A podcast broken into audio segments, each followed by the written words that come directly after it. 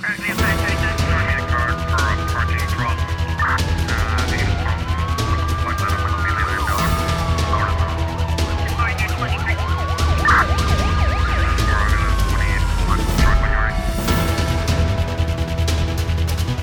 Na cidade da Praia, sobrinho matou tio a facada em São Martinho Grande. Um homem não resistiu aos ferimentos causados por uma faca que lhe fora desferido pelo seu próprio sobrinho neste domingo. De acordo com o Santiago Magazine, a vítima foi levada de imediato para o Hospital Agostinho Neto, mas não resistiu aos ferimentos e acabou por morrer na manhã desta segunda-feira. Uh, o caso está a ser investigado pela Polícia Judiciária.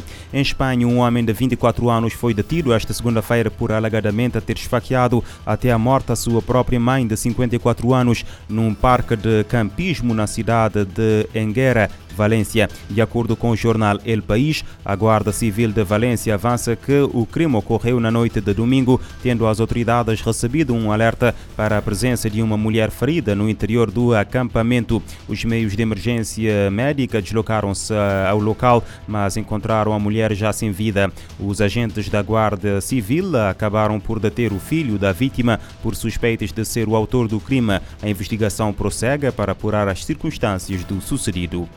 Um tribunal norte-americano no estado do uh, Indiana condenou esta segunda-feira um homem a mais de 150 anos de prisão por vários crimes de violação após uma série de denúncias de vítimas que foram violadas entre agosto de 2020 e setembro de 2021. O indivíduo foi acusado em 2021 de 57 crimes, com os mais graves a estarem relacionados com oito mulheres com idades entre os 60 e os 70 anos. Segundo a Associated Press, o homem atacava especificamente mulheres mais velhas nos subúrbios da cidade de Indianapolis. Em alguns dos casos, o homem vestiu-se de funcionário de condomínios, eh, fingindo ser responsável pela manutenção de apartamentos e prédios para entrar na casa das vítimas. O homem também foi considerado culpado de crimes de roubo e rapto rapto contra as oito mulheres. Autoridades italianas apreenderam esta segunda-feira quase duas toneladas de cocaína que foram encontradas flutuando no mar perto da costa do país. De acordo com a polícia italiana, essa é uma das maiores apreensões de drogas já feitas no país. A cocaína estava armazenada em cerca de 70 embalagens à prova d'água que foram uh, cuidadosamente uh, lacradas e envoltas por redes de pesca equipadas com dispositivos de sinalização luminoso.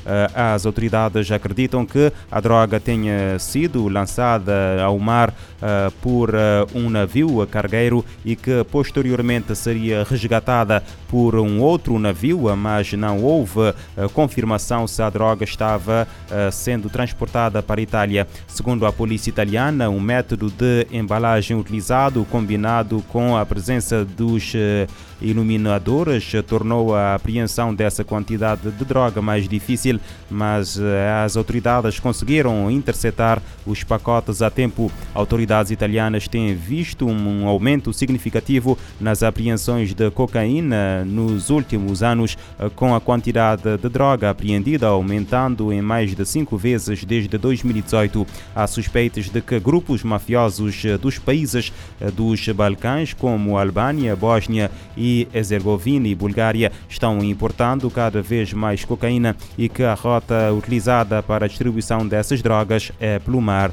da Itália. Na Venezuela, três homens e uma mulher com idades entre os 19 e os 26 anos foram detidos no domingo eh, por transportarem 125 quilos de cannabis na ilha de Margarita, no estádio de Nueva Esparta. A operação foi divulgada nas redes sociais pelo ministro do Interior e Justiça, eh, Remígio eh, Cabelos. De acordo com o governante, foi dado um duro golpe ao narcotráfico na ação policial que culminou com a apreensão de três viaturas, quatro armas de fogo, munições e telemóveis, além da droga que estava dividida em, em 251 uh, eh, panelas. Segundo avança o jornal venezuelano El Universal, que cita o diretor do Corpo de Investigação Científica Criminal, uh, os quatro detidos faziam parte de uma organização dedicada à criminalidade nacional e internacional que estava a ser investigada há vários meses. A investigação procede prossegue com trégua zero, com o objetivo de chegar ao último elemento uh, da rede criminosa.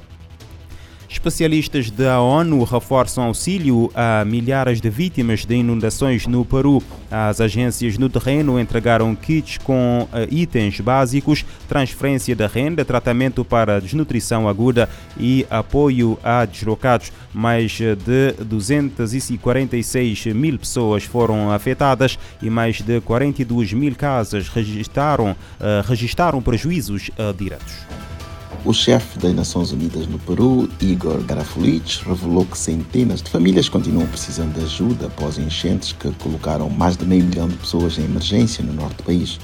Agências da ONU enviaram especialistas para as três regiões que sofreram maior impacto para fortalecer redes humanitárias, avaliar danos e necessidades ação apoia a resposta das autoridades. No terreno já foram distribuídas centenas de kits com artigos básicos como alimentação, saúde, higiene e água. O Programa Mundial de Alimentos PMA assiste mais de 2 mil famílias com a transferência de renda. O Fundo da ONU para a Infância, tratamento para desnutrição aguda. Já Agências das Nações Unidas para Refugiados, ACNUR, fortaleceu a parceria com a Organização Internacional para Migrações, coordenando o auxílio. As autoridades peruanas reportaram mais de 246 6.800 afetados e 42 mil casas danificadas devido a enchentes e deslizamentos ocorridos desde março em todo o país. O Ministério da Economia e Finanças do Peru revelou que a atividade econômica e a atenção necessária à emergência chegam ao equivalente a 3 milhões de dólares. Da ONU News em Nova York, Eleutério Gavan. Antes da emergência, o país tinha 55% da população, ou cerca de 16 milhões, a enfrentar insegurança alimentar moderada ou grave, tanto nas regiões mais afetadas pelo desastre como pelas fortes chuvas causadas pelo ciclone Iacu.